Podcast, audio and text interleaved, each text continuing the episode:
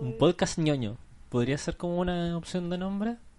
Un podcast ñoño. ñoño es como muy general, quizás como... Locos por los videojuegos.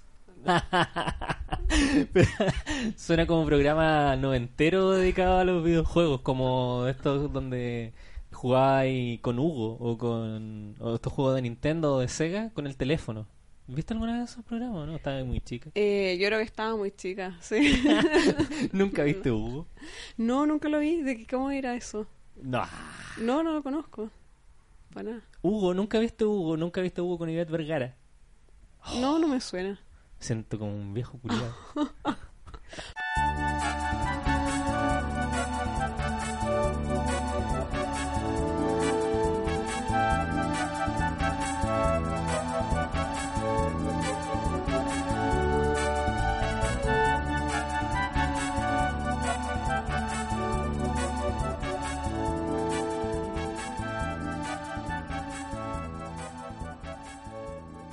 Pero a ver, ¿cuántos años tenés tú? A ver. 34 ya. Ya, pues yo tengo 29. 29 años. Obvio que soy más chica, pues. Sí, bueno, por una cosa matemática. Partiendo por ahí. Pero sí, pues. Hoy, eh, bueno, estamos grabando el piloto de este programa que todavía no tiene nombre. Todavía Ya. no tiene nombre hasta el momento. No, ahí se verá, mira, va a llegar el nombre solo, así que iluminado. Pero bueno, este es un programa que están haciendo como, como un spin-off, un programa hermano del sentido del humor. Ya que el sentido del humor está más dedicado a lo que es la comedia o el análisis eh, nacional desde la comedia y de la ignorancia también un poco. Pero faltaba como, como un espacio para rellenar con, eh, con los temas más ñoños, puro y duro. ¿Cachai? Que en, en el otro programa quizá no lo podemos explorar a conciencia. Claro. Entonces, eh, ahora la idea es poder hacer este programa y para eso eh, invité a, a quien me acompaña el día de hoy. Por favor, preséntate. Bueno, mi nombre es Cecilia, Cecilia Pérez, ¿ya? La ministra. Sí, como la ministra, pero no soy nada parecido a ella, eso lo tengo que dejar en en claro, ni físicamente ni en personalidad. Eh, bueno, yo les cuento, soy psicóloga, ¿ya? Pe- eh, y me defino a mí misma como alguien bastante ñoña, me encantan los videojuegos, también me gustan los mangas, ¿cierto? Y la verdad es que me han marcado a lo largo de mi vida, me han marcado, marcado bastante esto, ¿ya? Y yo podría decir que soy fanática hoy en día de los videojuegos. Buena. Bueno, co- contemos también un poquito cómo nos conocimos nosotros, porque nosotros eh, com- compartimos en una em- empresa en la que trabajamos juntos y Cecilia llegó ahí a, a hacer la práctica y desde un principio me di cuenta que realmente era bastante ñoña y por eso me cayó muy bien y seguimos en contacto hasta el día Ese fue el de contacto hoy. inicial. Ese fue el contacto ñoños. inicial. Por eso Sí. me seleccionaste en la Sí, empresa, sí, po, que llegó vestida de Zelda a la, a la entrevista. Eh, si tuviera que elegir tu juego favorito en estos momentos, ¿cuál, cuál es? Yo diría que, bueno, una difícil decisión. Me gustan muchos juegos, pero yo diría el que más me ha marcado en mi vida es el Final Fantasy VII. ¿Sí? Ese ha sido mi juego favorito. Ese es un juego que se hizo el, el 97. Salió ¿Ya? el 97. El año y- 97. Tú ya habías nacido, pasa. Sí, sí, no, sí. Yo era chica, lo jugué, creo que lo, lo debe haber jugado como el 2000, por ahí, debe haber tenido como 10 años. Recuerdo que lo jugué en inglés, yo no tenía idea de inglés, así que no entendía nada de la historia. ¿Y cómo lo sé? Y la verdad es que cuando era chica yo jugaba los juegos porque me entretenían, no, no por entender la historia. Pero después de tanto jugar videojuegos, eso fue una de las cosas que me enseñaron los videojuegos, que es aprender inglés. Sí. Y mm, de tanto jugar empecé a entender la historia y también empecé a leer, también me gustan mucho los libros. Entonces Bien. también por eso eh, mm, aprendí harto inglés. Y bueno, lo que me gustó de este juego, lo que me marcó primero es el, el estilo de, de juego, que es muy entretenido, el tema de que sea de RPG, un juego de rol, ¿cierto? Claro. Me di cuenta eh, con ese juego que era el, el tipo de juego que más me gusta, los de rol. Porque antes había jugado, no sé, pues Mario, había jugado los de plataforma, ¿cierto? Algunos de Super Nintendo. Pero este fue el primer juego que me marcó y que me hizo darme cuenta de que esa es mi categoría favorita. El, el los de juego- los juegos de rol. Exacto. Oye, ¿Y cuál fue la, la primera consola que tú recordáis haber tenido? Eh, la verdad, la primera consola que tuve fue el PlayStation 1, Ya. pero eh, yo antes jugaba en, en los computadores, jugaba con emulador, eh. Super Nintendo y Game Boy. Ah, no, miento, también tuve una Game Boy, una Game Boy ¿Tuviste una Classic, sí. Buena. Una que era en blanco y negro. Y pucha, esa la, la explotaba. A ver, era una lata porque que estarle cambiando las pilas. Entonces, en verdad, con eso me, me aburrí. Pues. Terminé Bueno, al final dejándola de lado porque eran, en ese tiempo eran bien caras las pilas. Pues. Sí, pues no, no, salía cuenta. las pilas recargables tampoco. No, Así para que- nada. Y no sé, pues duraba tres horas la, la batería y después había que comprarle pilas de nuevo. No había Oh, ¿tan recargables. la? Muy poco, muy Oh, poco. Por no lo había- menos con el Wario, el, porque ese juego él juega mucho, el, el Wario Land. Ya, Ese, y él también tenía el Donkey Kong, no me acuerdo si era el 1 o el 2, ya. o, o el 3, ya, ya no me acuerdo. Mm, ya, o sea, tú jugabas en emulador y ahí conocías el Super Nintendo, pero la primera consola que tuviste físicamente en tu casa fue una Play 1. Sí, lo que pasa es que como yo era muy chica, todavía no, y no, no tenía acceso ni a consolas ni nada, y bueno, yo vengo de una familia en que somos cinco hermanos, y que obviamente la, la situación financiera no daba para andar comprando consolas ni juegos, éramos muchos hermanos. No, Entonces, po, no, no daba ni para tele, parece, porque cinco No. hermanos en el día de hoy. De hecho, teníamos una tele de esta de, de poto de, así de botella, así larguísima, y no la renovamos hasta mucho después, cuando, ya cuando Sí. éramos todos grandes. Así que lo, yo me metí en el mundo de los videojuegos, te podría decir que me, me metí cuando veía a mi hermano mayor jugando. Él fue el que era más computín, por no sé, porque él, él me lleva cinco años, de, es, es mayor que yo. Y él empezó a instalar emuladores de Super Nintendo, Game Boy, después incluso instaló de Play y de, de ¿cómo se llama? De Nintendo 64. Ya, Entonces bueno. yo fui probando los juegos ahí y obviamente también los juegos de PC, pues. Claro. Y ahí me, me di cuenta que me gustaba, lo empecé a imitar en un principio y después me di cuenta que me gustaban harto los juegos. Ya. ¿Y él también le gustaban como los juegos de rol o tú llegaste a ese al Final Fantasy VII por, por tu Eh, propia vida, digamos? No, sí, él también le, siempre había sentido fanatismo por los juegos de rol. O sea, por ejemplo, a mi hermano le gusta mucho el Diablo, el Diablo 1, Ya. también yo también lo jugué y me encantó. Y él en general buscaba juegos de, de, mm, de consolas de, de rol. Por ejemplo, jugó los primeros Final Fantasy, del 1, ¿cierto? Al, al 6, de Super Nintendo en, en el mismo PC. Pues. Y el Chrono, el Ah. Chrono Trigger también, que también lo jugué. ¿cierto? En su tiempo. Y después ya cuando tuvimos la, la Play 1, la compramos, la pirateamos. Y ahí eh, jugué el, el Final. Todo el mundo, todo el mundo Sí. Tuvimos la. O sea, yo no tuve la Play 1 pirateada hasta ya mucho después de que haya salido, cuando ya está por salir la Play 3, yo creo. Porque mm, en mi casa pusimos un ciber, ¿cachai? ¿Ya? Entonces teníamos computadores y teníamos PlayStation 1.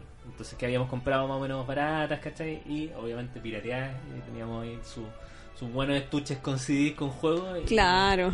y ahí yo también la usaba. pues, pero- Ahí uno se daba cuenta al tiro de, los de los CDs piratas y los que no. pues. Sí, los que son los que son tenían la base negra eran Sí, originales. co- y si correcto. eran en la base clara, eh, son piratas, claramente. sí, de verdad, porque claro, a veces te vendían pirateados, pero estaban bien pirateados, entonces venía, venía con la carátula, venía con la carátula impresa en el disco. Exacto, ¿cachai? Entonces sí. pasaba muy piola.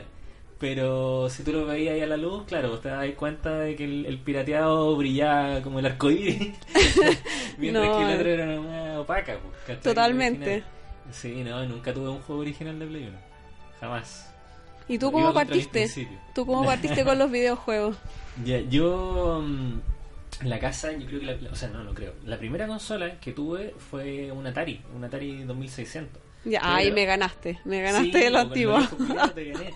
Pero, eh, claro, pues igual iba como una generación atrás, pues, ¿cachai?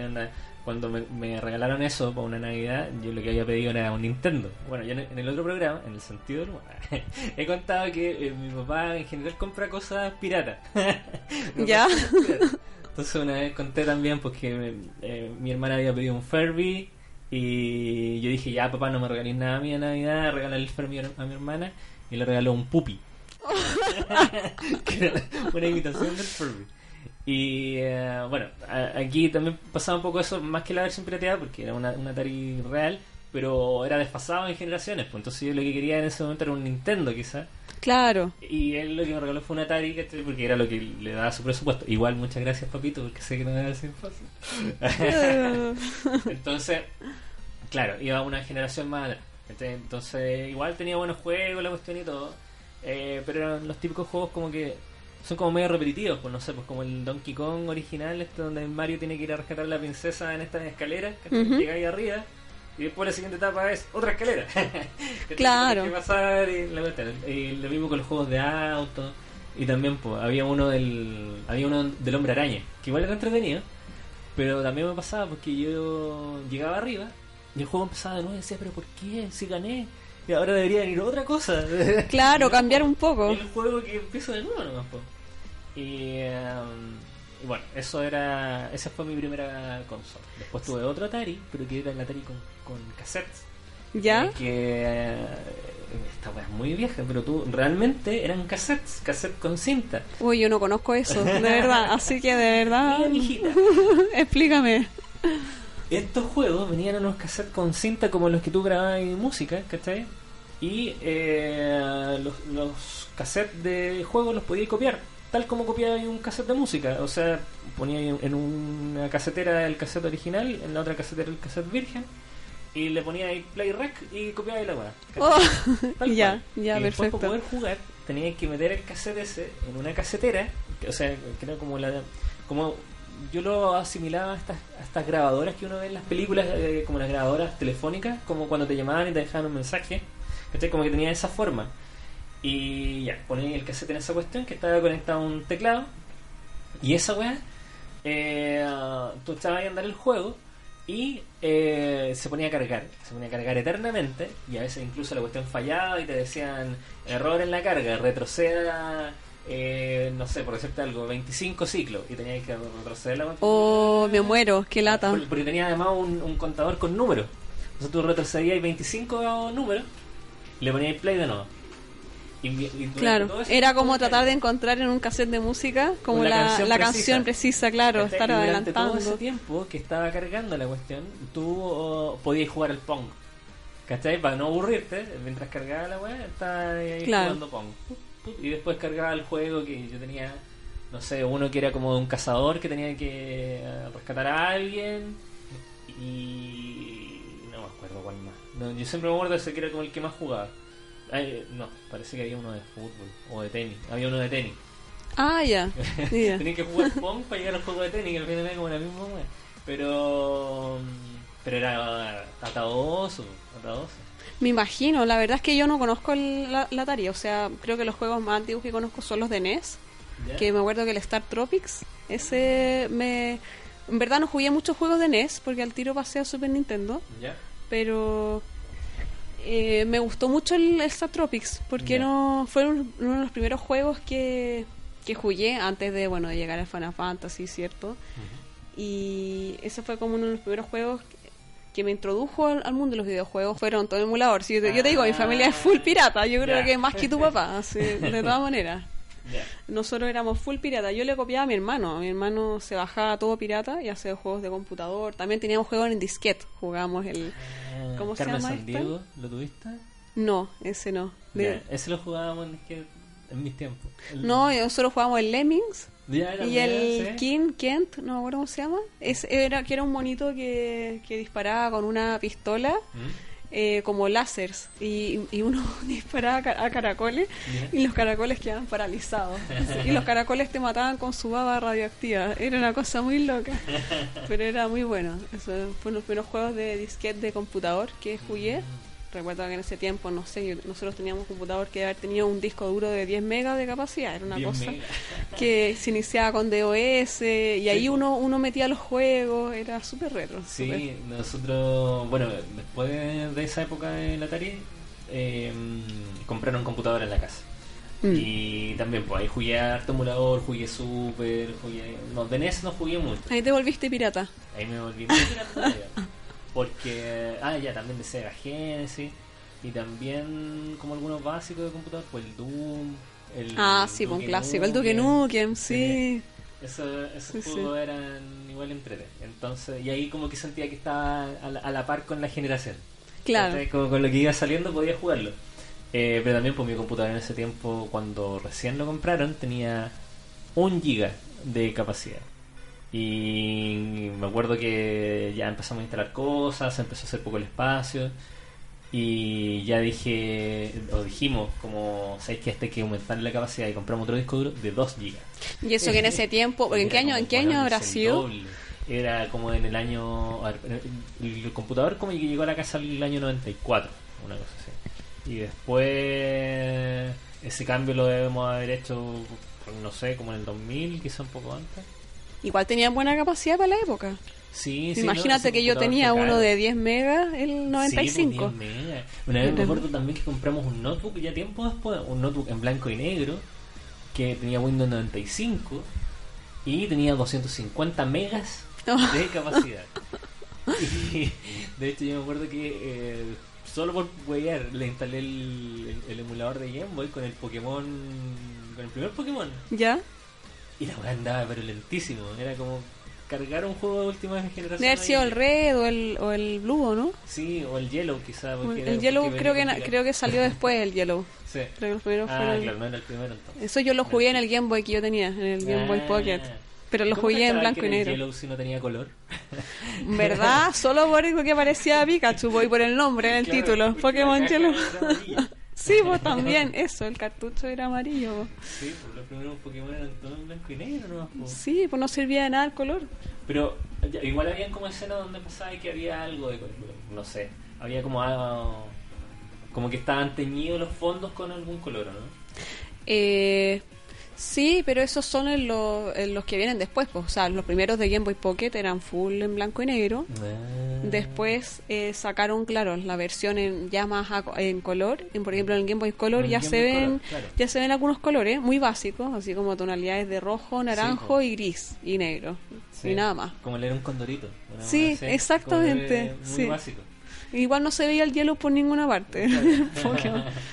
Pero claro, ya después pasando a Game Boy Advance, ahí ya se ven todos los colores, como el, el Pokémon Emerald, que de, de verdad es, colo- es como color esmeralda, po. Claro. es como, como turquesa. así. Eh, Entonces ahí ya, ya sacaron más los colores. po. Y hoy en día los Pokémon, que ya- yo no sé ahora los Pokémon que están saliendo ahora, como este para... el escudo y espada. Ese, sí. Eso no lo no he visto qué tal son. Y tú lo... entretenido. Compré la versión doble con el escudo y la espada. Todavía no he jugado el escudo, me, me terminé la espada. Ah, ya. ¿Y qué tal? Eh, mira, es entretenido, pero claro, hay que pensarlo como que yo creo que lo que están haciendo es rebotear un poco la franquicia, ¿cachai? Como de hecho, eh, viste que en los juegos anteriores tú podías guardar la, el banco de Pokémones que había acumulado en, la, en los cartuchos anteriores, en los juegos anteriores. Sí, recuerdo que uno se podría transferir de un juego a otro. Sí. Yo sé que con estos no. Que No, pues, eso es una de las No. cosas que había leído Sí, en pues no contra. podéis pescar Mm. los Pokémon que habíais agarrado en, la, en los juegos anteriores. Y por lo tanto aparecen solo algunos de esas generaciones previas, ¿cachai? Eh, entonces hay gente que se que reclamó porque habían recortado la Pokédex y la weá y todo eso. Pero eh, fuera de eso, el lado positivo es que tiene como mecánicas nuevas que no, no tienen los anteriores. Pues, Por ejemplo, em, tomando un poco lo que eh, aprendieron con Pokémon Go, hay incursiones, ¿cachai? Ah. Entonces se puede jugar de cuatro jugadores en línea, eh, que eh, en el fondo cuando tú quieres capturar un Pokémon en un- lo que le llaman el área salvaje, ¿Ya? hay unos puntos que son como unos fosos eh, en los cuales aparecen eh, Pokémones eh, Dynamax o Gigamax, que son como gigantes, ¿cachai? Entonces podís tú meterte a una a meterte a trata- tratar de atraparlo e invitar a otros cuatro jugadores que son random, o sea, gente que ve, hoy están capturando no sé qué, no sé dónde. Ah, ya, Ujú. metámonos ahí. Ah, perfecto. ¿Cachai? Son como raids, así. Sí, sí, pues, tal ya. cual. Como el, claro, en Pokémon Go, que también lo, lo jugué Ajá. en su tiempo y ya no. pero pero sí, eso era lo, lo choro, yo creo. Como Sí. poder meterse, que igual los raids se demoraron mucho en implementarlo en el Go. O sea, en un principio cuando uno partía, era... Yo, no había nada, casi. No había nada, era- yo lo encontraba en verdad fome el juego porque se volvía muy eh, muy monótono. Sí. Al final, al principio era solo como capturar y claro, lo choro era la, la de la realidad, pues, o sea, que uno veía el Pokémon, uno podía ponerle la para que pescara la cámara, de- ¿cómo se llama? La En la realidad AR, aumentada. el AR, claro, Sí. realidad aumentada. Eso era lo, lo choro, pero y después más adelante le pusieron el tema del, de Sí, los y de hecho yo en el Pokémon Go cuando he jugado casi nunca ocupo la realidad aumentada. Yo Porque- tampoco. Porque confunde más, pues tenés que estar girando con los huevones en la calle. Es más difícil, además capturarlo y perder las pokebolas, pues. Entonces es mucho más fácil desactivarla nomás. Claro, Sí. yo lo activaba para hacer fotos choras, por ejemplo, con Claro. amigos o con mi hijo, que a todo esto yo tengo un... Héctor sabe, ¿cierto? Que tengo un hijo de 5 años. ¿Qué? Ah. ¿Qué? ¿Pero cómo? El Alzheimer. Eh, que a él también le gustan mucho los videojuegos, creo que va por mis pasos también. Sí, pero ¿qué juega tan, siendo tan pequeño? Eh, bueno, yo tengo la Nintendo Switch ahora, entonces más que nada hemos jugado como los juegos gratis de la, de la Switch y del el emulador que tiene, pues, de los juegos de Super Nintendo. Entonces hemos jugado el Mario, el, este juego de, de tenis, eh, también hemos jugado un juego de autos, pero todavía no le pongo ningún ningún juego serio porque en verdad la mayoría de los juegos que yo tengo son para más grandes, entonces no le puedo poner. No tengo ningún Pokémon ni nada. Así que ya, no, no te pesca los juegos los juegos de grande. ¿Qué juego de grande tenéis? Son juegos de adultos, son eh, triple, triple X. No, no, pero son juegos más difíciles pues, para entender de los niños. O sea, los juegos, lo- los juegos que más me gustan a mí son los de RPG. Entonces, por ejemplo, tengo el, el Is, Lacrimosa of Dana, que también es un ¿Qué? juegazo. ¿No ¿Es cacháis la franquicia? Eh, no, la, la verdad no cacho la franquicia. ¿No? Mira, eh, Por eso ten- te quería tener a, a ti en el programa. Porque tú eres. Yo te explico. Eh, bueno, los Is son unos juegos que tienen eh, vari- eh, varios juegos para distintas consolas, ¿ya? Y la verdad, sinceramente yo no había jugado ningún ningún Is anterior, ¿ya? Pero sí me tinca mucho probar uno, ju- eh, jugar más, porque este que jugué para la Switch, que es el Lacrimosa of Dana, me gustó mucho. Principalmente un juego de, de rol en que uno, lo interesante es que es un grupo de personas que se quedan atrapadas en una isla misteriosa, media mágica, y no saben cómo salir de ahí. Entonces pasan varias cosas y descubren como eh, realidades igual cuáticas y terminan descubriendo que tienen que salvar el mundo también. Así que de paso, que como ya algo súper clave y típico de los juegos de rol, que es Mm. salvar el mundo, ¿cierto? Y la verdad es que me gustó harto, es de acción. O sea, uno, uno va subiendo de nivel, eh, mejorando el equipo, ¿cierto? Y uno va peleando, pero de acción. Las, las peleas son bien activas y ágiles. Ya, no es como por turnos. Como... No, no son Ya. como los Final Fantasy, no, Ya, para nada. Y tengo ese tipo de juegos, más que nada ahora también quiero comprarme el Witcher 3, que me han dicho que es súper bueno, yo lo he visto en Sí, videos, pero no sé si comprarme la versión de Nintendo Switch Ah. o de Play 4, esperar y comprarme la de Play 4 cuando me compre la Play 4. Sí, pues depende de lo que queráis, porque Mm. efectivamente la versión de Switch está downgradeada, o sea, le bajaron necesariamente la, Sí. la, la gráfica, pues era imposible que lo corriera tal como la corre una Play 4 o una Xbox One. Así que, claro, se nota la diferencia. Pero la gracia es que es portátil. Lo podéis jugar en cualquier lado y viene completo. Y no hay que descargar nada porque trae la todos los DLC incluidos en la misma tarjeta. Ah, perfecto. ¿Tú lo jugaste también? Eh, sí, yo me, Ah. terminé el- lo, me lo terminé en la Xbox One. Ya. eh, hace un rato. Y es bueno, es totalmente recomendable. De hecho, yo no cachaba nada de Witcher eh, hasta que jugué el juego, porque también pues, me lo habían recomendado harto, había leído muchas cosas buenas eh, de él. Y me gustó Caleta y, me- y eso me llevó a empezar a leer los libros un poco. No, no los he terminado, no los he terminado. Pero ah, empezaste ahora- los libros, yo ¿Ah? también los quiero empezar. Sí, ¿Qué tal son? sí, Son el interesantes, ¿no? son como historias cortitas y el ¿Ya? segundo ya es como una novela. Y de ahí en adelante creo que son todos como novelas, ¿cachai? Ya. No- como no lo he leído, puede que esté mintiendo en esa parte.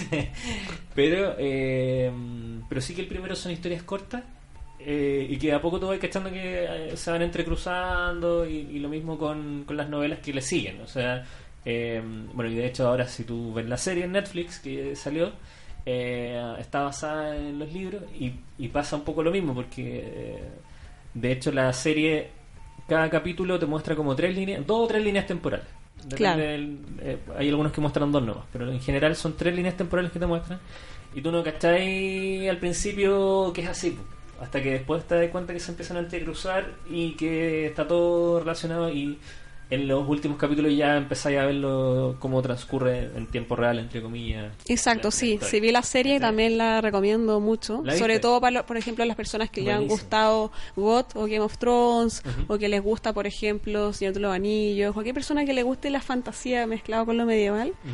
La recomiendo mucho la serie, incluso si no han jugado los juegos, porque Ya. en verdad es un- una buena... Claro. hecho, mira, yo no tenía idea que ya la habíais visto. eh, y por eso, eh, quizás condescendientemente te tra- estaba tratando de explicar cómo yo, ya tenía- yo sabía y no me frenaste.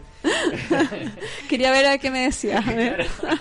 Para después decirme, eso no es así. Eso no, Héctor". no, no. No, para saber pues, tu opinión y ahí yo te iba a decir la mía. Sí, no, súper bien. Ah, ¿Y te gustó pese a no cachar el trasfondo? Sí, es que, eh, bueno, encuentro que igual es como súper explicativa la serie. Eh, como tú dices, pon- eh, plantea como tres líneas de tiempo y hacen la introducción a los personajes principales.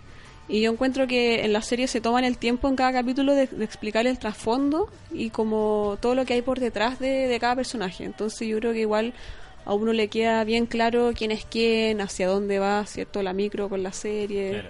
Y por eso, por lo mismo, ahora tengo más ganas de jugar el Witcher 3. Ya tenía ganas antes, pero ahora más. Y tengo ganas también de empezarme las novelas. Buena, ya, porque yo tenía esa misma duda con respecto a la serie, como que no sabía si recomendársela a alguien que no cachara nada, porque me pasaba a mí, porque yo estaba viendo el primer capítulo y yo sabía, yo, yo decía, no, pues esto no está, no me lo están mostrando en orden. Claro. Y no me están avisando. Como yo tenía ese antecedente, yo decía, chucha, si alguien que no sabe esa información ve esto y de repente se empieza a dar cuenta que, no sé, po, hay, no, no sé si esto cuenta como spoiler, pero personajes que en un momento se ven grandes y después en escenas siguientes los veis chicos, ¿cachai? Es como, a, a ver. Entonces, ¿Qué está esto- pasando? entonces esto no es al mismo tiempo. Pues yo ya lo sabía. ¿eh? Claro. Entonces- Bueno, yo te puedo hablar de mi experiencia. Yo no tenía, ni siquiera había leído de qué se trataba de Witcher. Solamente me habían recomendado los juegos y quería jugarlos, pero no sabía de qué se trataba. Solo, aparte de que es un brujo, nada más. Y la verdad es que cuando vi la serie, eh, claro, los primeros capítulos eran confusos. Yo todavía no detectaba que habían varias líneas de tiempo. Yo pensé que era la misma línea de tiempo mostrando distintos personajes. Pero yo encuentro que la serie está tan bien hecha que te da eh, directrices, si uno la mira atentamente y todo, Claro. ¿cierto? Te hace entender de que son líneas distintas de tiempo. Sí. Y hay un, no, no me acuerdo en qué capítulo, pero ya en la mitad de la serie uno ya cacha que hay tres líneas de tiempo. Sí, pues ahí ya, Ahí ya uno- es más evidente. Sí. Pero claro, yo sí, eh, sí creo, sí mantengo la idea de que hay que tenerle paciencia. A- a- hay que pasar de los dos primeros capítulos. Y Sí. Cuando ya llegáis al tercero, como que le agarráis el ritmo y ya todo empieza a, a caer en su lugar, entonces es más fácil llevarla y la empezáis a disfrutar más. Eh, creo yo. Es que es algo que- No, pero, o sea, estoy eh, de acuerdo contigo. y Siento que es como una, un paradigma, no sé cómo decirlo, Mm. pero de ahora, que las series, los juegos que están haciendo ahora son más enredados en ese sentido. Son, menos lineal. eh, son menos, ni- menos lineales, con varias líneas de tiempo, con pasado, futuro, cierto, presente. Y con distintos personajes, ya no se centran solo en un protagonista, sino Claro. que generalmente ahora siento que la, ya, ya no estamos en la era de lo, de lo, lo- lo- lineal.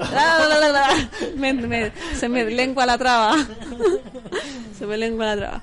Y, mm, pero por eso mismo yo lo encuentro que es, es no es apto para todo público. Claro. Por ejemplo, tampoco era apto para todo público GOT o Game of Thrones porque Mm. es una serie lenta y política. O sea, no, no es alguien que quiere acción y muerte. ¿Tú la y ya. completa? Sí, ¿Viste la vi última- completa. ¿Qué te pareció la última temporada? La última temporada, sinceramente, pésima. No me gustó, pero para nada. En verdad que no, siento que no siguió la línea, se notó el cambio de director de la serie y Y encuentro no, no- que no había material escrito, po. no había material. no había material Martin, escrito, es- eso es lo otro. Exacto. ¿George Martin? No. Sí, ¿Era George? Martin, Ah, se llama George Martin. Sí, pues todavía no saca Vientos de Invierno, que Claro. todo el mundo lo llevamos esperando una eternidad. Pero Y-. Ojalá que llegue pronto el invierno.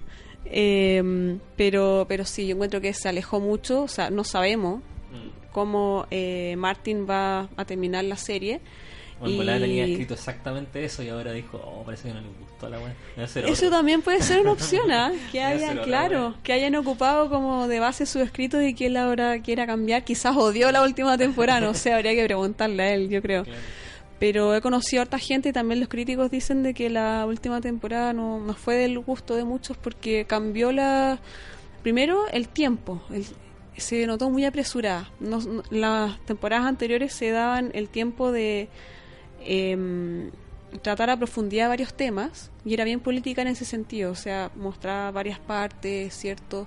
Las escenas muy con mucho detalle, no solamente enfocando la cara a los personajes, también, sino también el ambiente, el, el diálogo también era mucho más profundo. En cambio, la última temporada fue como un, eh, un apuro, así como terminemos esto ya y Claro, apuremos todas las escenas, pongamos la, la acción rápida y listo. Sí. Siento que hubo inconsistencias también y vacíos que no se explicaron, que no sé si George Martin explicará con los libros, que yo me imagino que sí. Dice, Eso ¿no? yo Bueno, creo. esperemos, pues, esperemos que arre- arregle creo que sí, la, la saga. responda a lo que estamos exigiendo. Yo, claro, no, no, no he terminado de verla, la verdad. Empecé a ver la, la primera temporada, paré porque la empecé a ver con la Cari y vimos que morían muchos animales y la Cari se puso triste. Entonces, ¿En serio?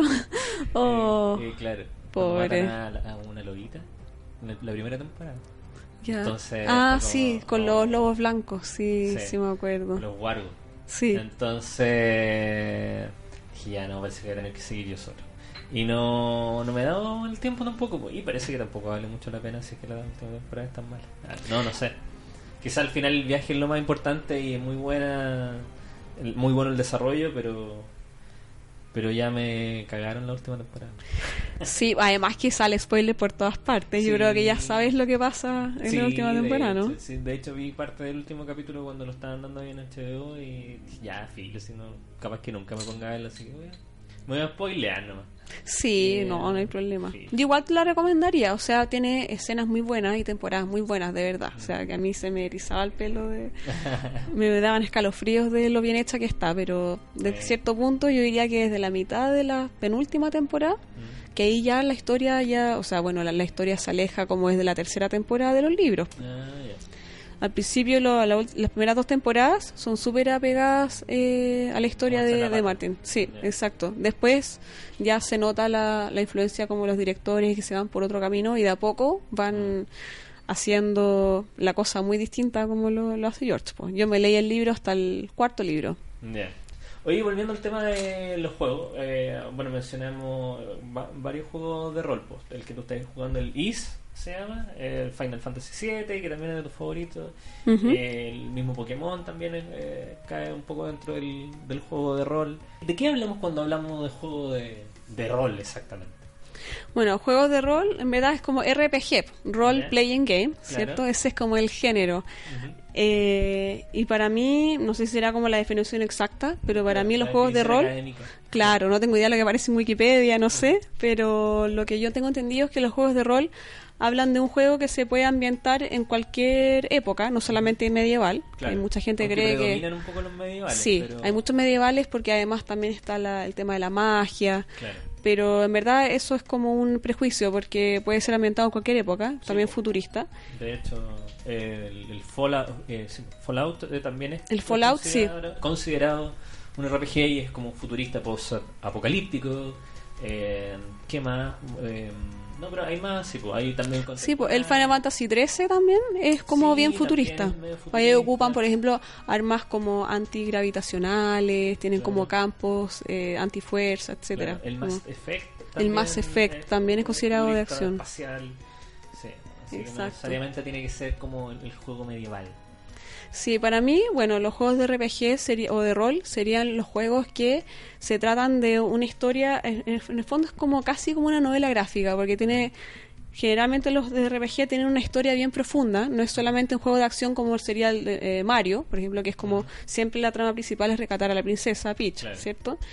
Eh, en el caso de un RPG no, tiene una historia más elaborada y generalmente hay un desarrollo de los personajes, ¿ya?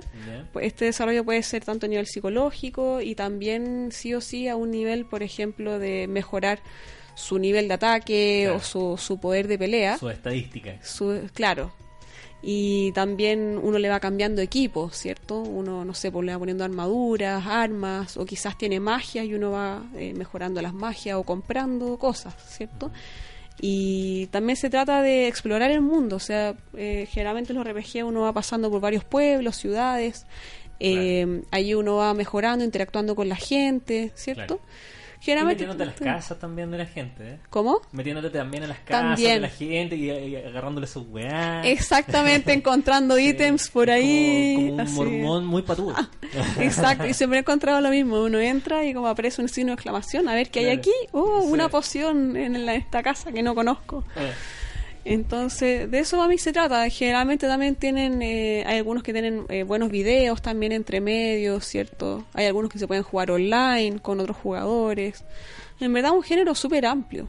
Al final se trata de, de pasarla bien, dedicarle muchas horas de juego, a diferencia de un Mario que uno le dedica 8 horas y se lo, lo termina. Un juego de RPG, yo diría que por lo bajo, el más corto debe durar unas 20 horas. Entonces, pueden durar los más largos más de 100 horas. claro.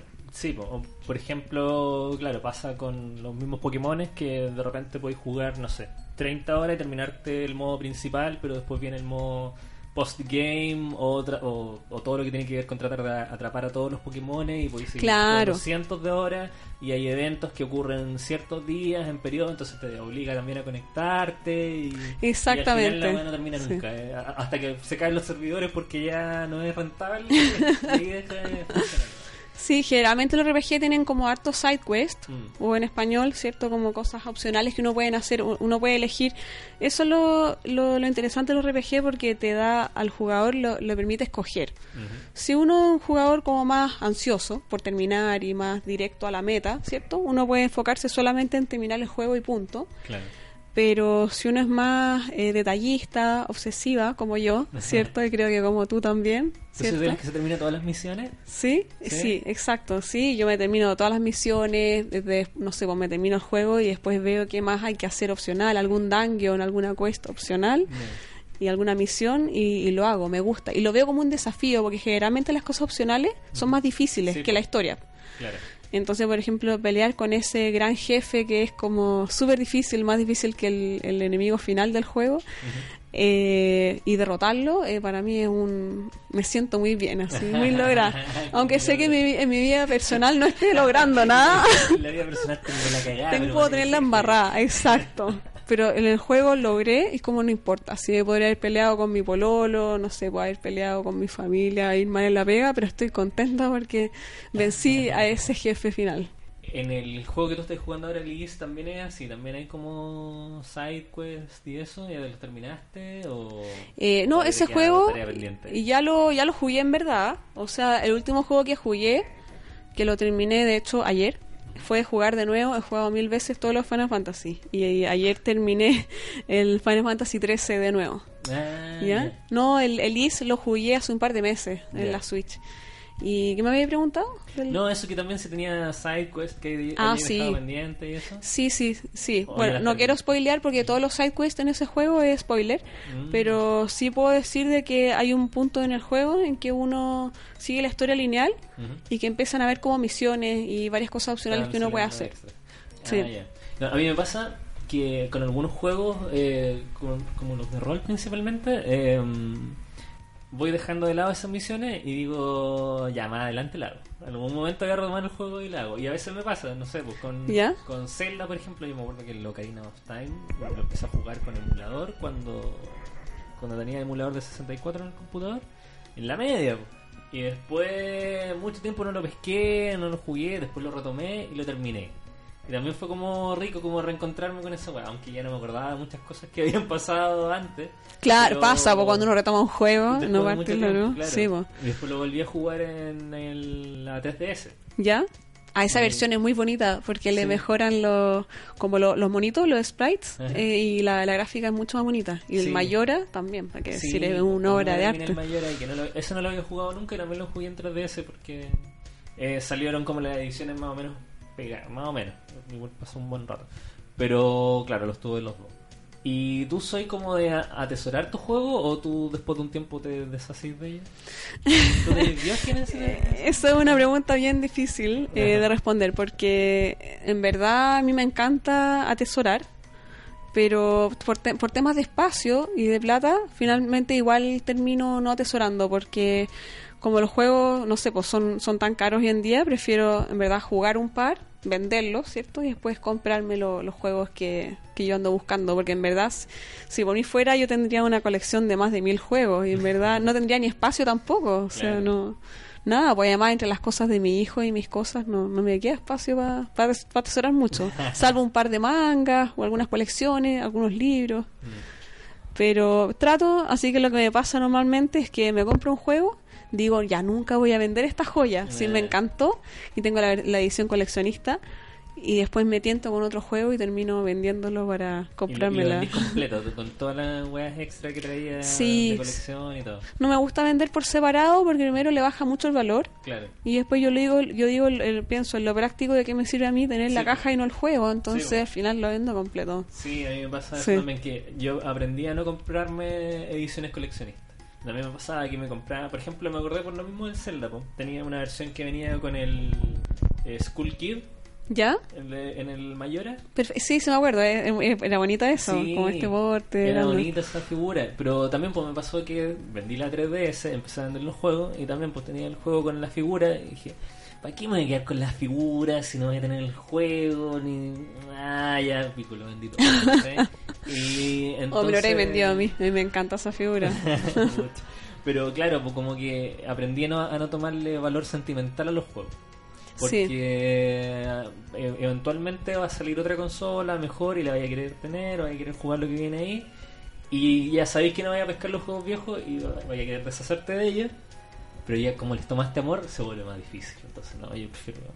versión Yo también prefiero lo mismo, o sea, a menos que uno sea millonario, en que da lo mismo, Claro. ahí claro, o sea, siendo millonaria yo creo que me, me compro así un estante gigante para guardar todos los juegos, los mangas y, y tener siempre espacio para todo y ahí Claro. coleccionaría eh, hasta más no poder, pues. pero así siendo realistas mejor no conviene, po. o sea, en verdad un derroche, si uno lo ve objetivamente, al final es un derroche. pues Sí, pues nada de esto es bien de primera necesidad.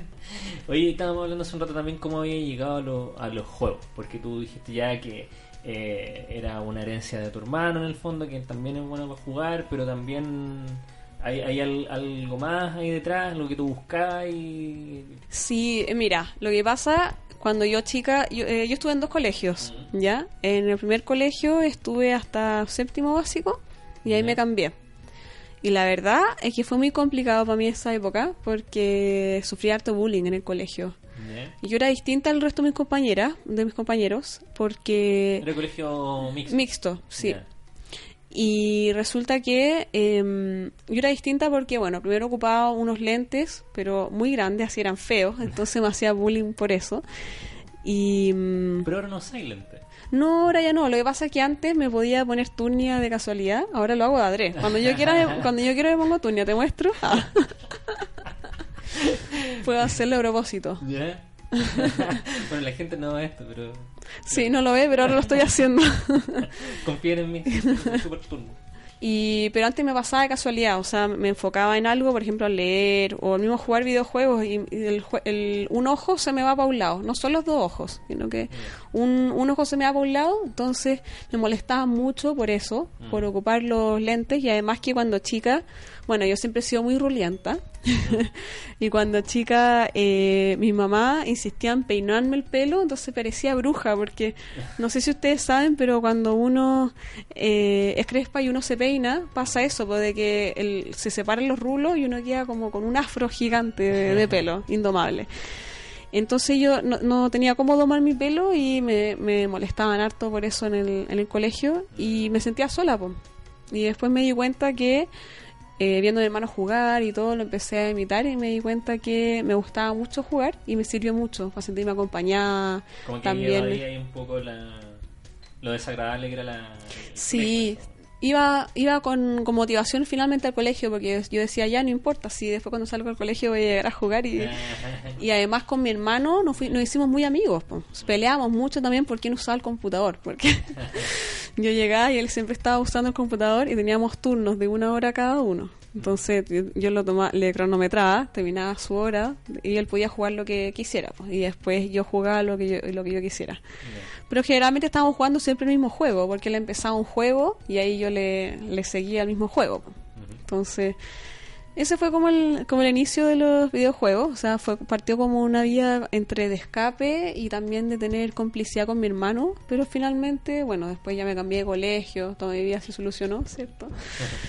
y mantuve ese gusto, pues. fue algo que me, me marcó y hasta el día de hoy me acompañan no solo los juegos, sino que la música de algunos videojuegos también me, me acompañan hasta el Sí. día de hoy. ¿Y, Sí. y cuál es tu banda sonora de juego favorita? ¿O va, va variando? Yo diría, no, te puedo decir cuál es mi, más que banda, me gusta mucho la música compuesta por Nobuo Uematsu, que es el que ha, ha hecho la mayor parte de la música de los Final Fantasy. Y también la de Yasunori Mitsuda, que hizo también la música de Chrono Trigger y Chro- Chrono Cross. Ah. Y me gustan mucho porque eh, prueban con, con harto estilo los dos. Y encuentro que su música tiene mucho sentimiento, mucho feeling. De repente pasa que uno juega un juego y la música pasa desapercibida, no, uno no, no le no le llega mucho, pero en el caso de estos dos compositores, a mí en lo personalmente me ha llegado mucho su, su música. Oye, ¿y melodía, canción en particular que, que te gusta Sí, me gusta mucho la, el tono de la pelea, pelea normal, no, no con voces ni nada, con enemigos comunes y corrientes. Ese tema es muy bueno. Y también la música del mapa, cuando uno sale, no voy a hacer spoiler, pero uno parte, ¿cierto?, en un pueblo, pero después hay un momento en que uno sale al mapa y uno empieza a explorar. Esa música también es espectacular. Hay versiones también orquestadas. Eh, bueno, fui a ver Distant Worlds cuando vino acá a Chile. Distant Worlds es una orquesta, no sé de qué nacionalidad es, yo creo que son de varias nacionalidades, pero eh, es una orquesta que en el, en el fondo lo que hizo fue remasterizar, por así decirlo, la música de Uematsu, Nobuo Uematsu, y eh, suena precioso. Es la mu- misma música de los videojuegos, pero en orquesta, pues, más completa. Que Sí. Oye, podríamos escuchar un, un fragmento de un par de canciones de Final Fantasy VII y volvemos en un momentito.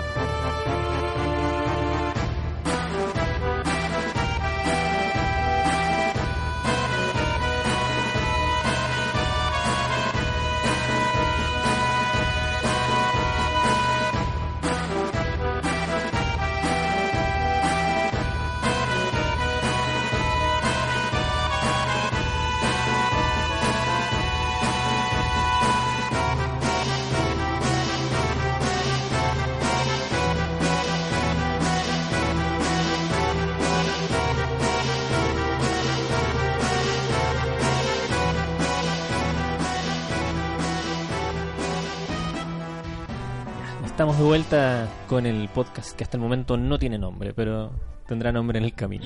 Hoy, em, bueno, estábamos hablando de cómo habíamos llegado a los videojuegos, ¿no es cierto? Tú eh, contaste tu experiencia eh, como, como una experiencia de, evasión, ¿no es cierto? Eh, la mía no... Suena como la evasión del metro. Sí, o como las drogas. O como las drogas como las drogas, sí.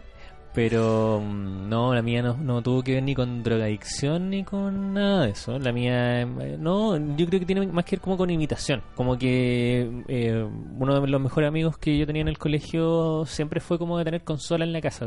Porque tenía familia eh, que, se las regalaba, ¿cachai? Entonces tuvo Master System de Sega, después tuvo Super Nintendo, eh, más adelante PlayStation, entonces como que siempre tenía las consolas que estaban pegando en ese momento. Claro, era tu monito mayor. Claro, una cosa así, pues. Entonces, claro, yo iba a la casa de él y jugaba y... Y la envidia también un poco, ¿no? Eh, o sea, no, sé si llamarlo envidia, pero es como que uno ve cuando chico, sin dimensionar lo que cuestan las cosas, ni mucho menos, que otra un amigo tiene, no sé, una weá con la que la está pasando súper bien ahí en la casa, eh, ¿por qué no tenerla yo también? ¿Cachai? Entonces... ahí eh, nacía el, entusiasmo por, por jugar también yo. Eh, pero claro, como no tenía las mismas consolas, yo jugaba lo que tenía, pues mi Atari, jugaba en el computador después, pero pero bien, o sea, eh, creo que tiene que ver con que el, entorno de amigos que, que yo tenía eh, era, era, adepto a, los juegos también, ¿cachai? Entonces ahí me fui introduciendo. Eh... Sí, ahí es curioso porque ahí somos bien diferentes en, en esa parte, porque por mi parte, dentro de mi círculo, no conocía a nadie que le gustaran los videojuegos. También como esto que me hacían bullying, ¿cierto? Y todo. Eh, pasaba que no en el fondo yo me preocupaba jugar videojuegos y no podía compartir con los demás esto porque me veían como rara también yo creo que también el hecho de ser mujer en ese en ese tiempo era súper raro que una mujer jugara videojuegos. Sí, pues, sí lo, estábamos hablando hace un ratito igual, que eh, igual de, hay un poco un sesgo un poco de género, ¿cachai? Como que, eh, sobre todo cuando yo era chico, para mí era raro que hubiera mujeres interesadas en jugar, ¿cachai? Como, no sé, pues, como que todo estaba... Eh, dispuestos de forma super binaria. ¿Cachai? Los hombres juegan a los autitos, las mujeres juegan a las muñecas. Eh, los hombres juegan a los videojuegos porque los videojuegos son violentos. Las mujeres tienen que estar haciendo otra cosa, tienen que estar aprendiendo a cocinar, no, no sé qué wea. Cocinar, jugar muñecas. Yo viví por mi infancia que me regalaban, no sé, muñecas y yo en verdad lo único que quería era que me regalaran un Super Nintendo. y yo lo decía, y lo peor de todo es que no, igual la gente no, no atinaba, era, no, me querían educar como una niña así súper femenina en ese sentido. Y hoy en día yo encuentro que esos dos conceptos no son muy diferentes. O sea, hoy en día uno, uno puede ser una mujer bien femenina, bien derecha y todo, y que le gusten a uno los videojuegos, ser ñoña, ¿cierto? Mm. Y que no sea mal visto, porque los tiempos han cambiado. Sí, pero es raro lo que se produce igual un poco como en la comunidad más, más dura videojueguil, de la que yo no me considero parte, porque yo igual soy como, me gusta la weá, pero no, no soy un estudioso ni mucho menos del tema de los juegos. Pero pero lo que he percibido es que como que la comunidad más dura es eh, igual vista mal vista la mujer que le gusta el juego es como que como que vista como posera ¿cachai? como mm. Eh, ah, tú aparentáis que te gustan los juegos pero apuesto que yo te pregunto esto y no tenía idea a ver ¿quién compuso la música del Dragon Quest tanto, ¿cachai? claro, eh, como poniéndolo a prueba. Claro, el, ah, ¿sabía o no? Ah, no, ah, ¿viste? Posera. No, eh, no sé, es, no, ¿lo hay sentido así o no? Total, es que yo creo que antes eh, era como antipopular que a uno le gustaran los videojuegos.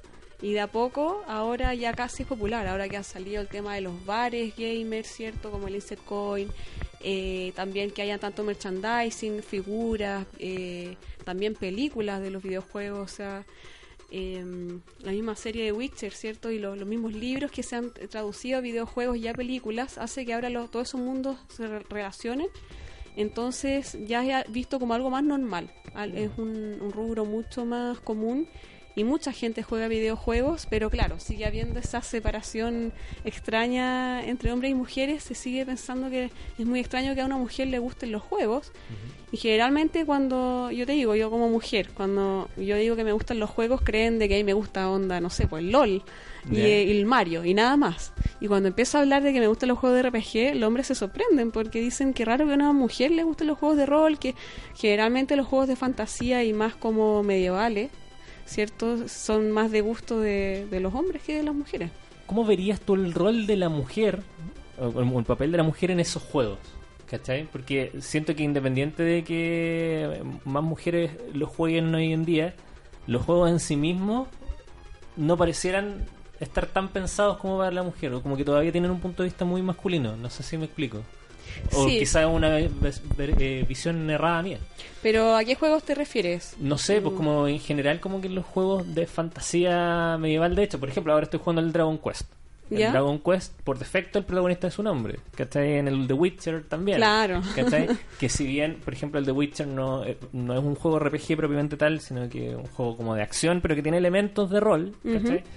Eh, fuera de eso, el, el protagonista por defecto es un hombre. El Zelda es el eh, Link. ¿Cachai? Claro. Bueno, hay mucha gente que todavía cree Pero que Zelda es- es, es la Zelda. protagonista, que es una princesa, pero Claro. no, claro, es Link. Es Link, claro. Pero sigue siendo un Sí. hombre, ¿cachai? Incluso en el último, que es como el más eh, personalizable, entre comillas, porque partí con nada, ¿no es cierto? Con, peleando con un palito de madera y de a poco lo vais eh, perfeccionando el personaje. Eh, el género por defecto es masculino, ¿cachai?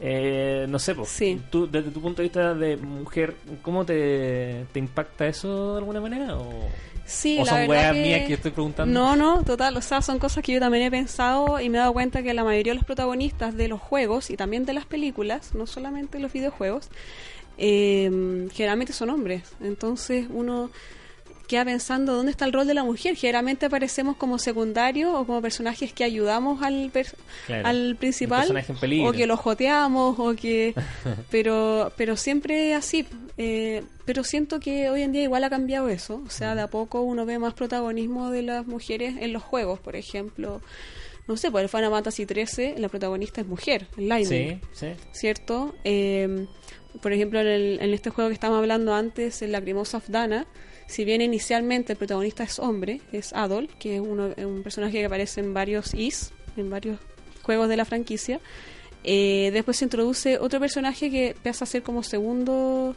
eh, personaje principal, digamos. Llega a ser protagonista también en la historia. Entonces, uno va de a poco, se va dando cuenta que también el, el movimiento feminista y el hecho de que la mujer esté más presente en la sociedad hoy en día, eso también se, se está viendo de a poco en los juegos, pero también yo entiendo desde mi postura de mujer que es muy difícil cambiar esos estereotipos de un día para otro.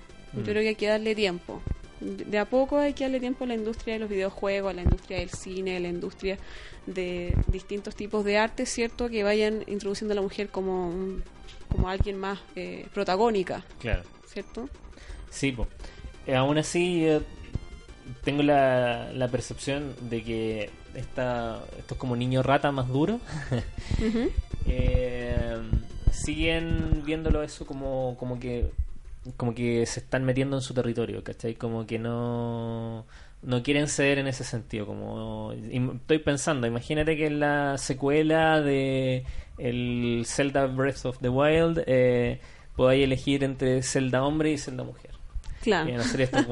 Pero por qué, perdón, eh, o Link, hombre y mujer. Se caí en el mismo error. Yo te no pensé que estaba hablando la princesa, así como que, Claro. que Link iba No. a estar como en una relación media gay con un, un princeso, Puede digamos. ser. También puede ser. Why not? Pero pensaba en Link. Que podía elegir Link hombre y mujer. Y no van a faltar los que. Pero ¿por qué si Link siempre es hombre? ¿Por Claro. qué tienes que meter a una mujer? Entonces. Mm, siempre como que estas comunidades más eh, duras de, de lo que sea eh, se ven eh, muy muy amenazados cuando ven posibilidades de cambio. Sí, pero eso yo creo que pasa en cualquier ámbito de la vida, no solamente en los videojuegos. O sea, siempre hay un grupo más extremo, más fanático.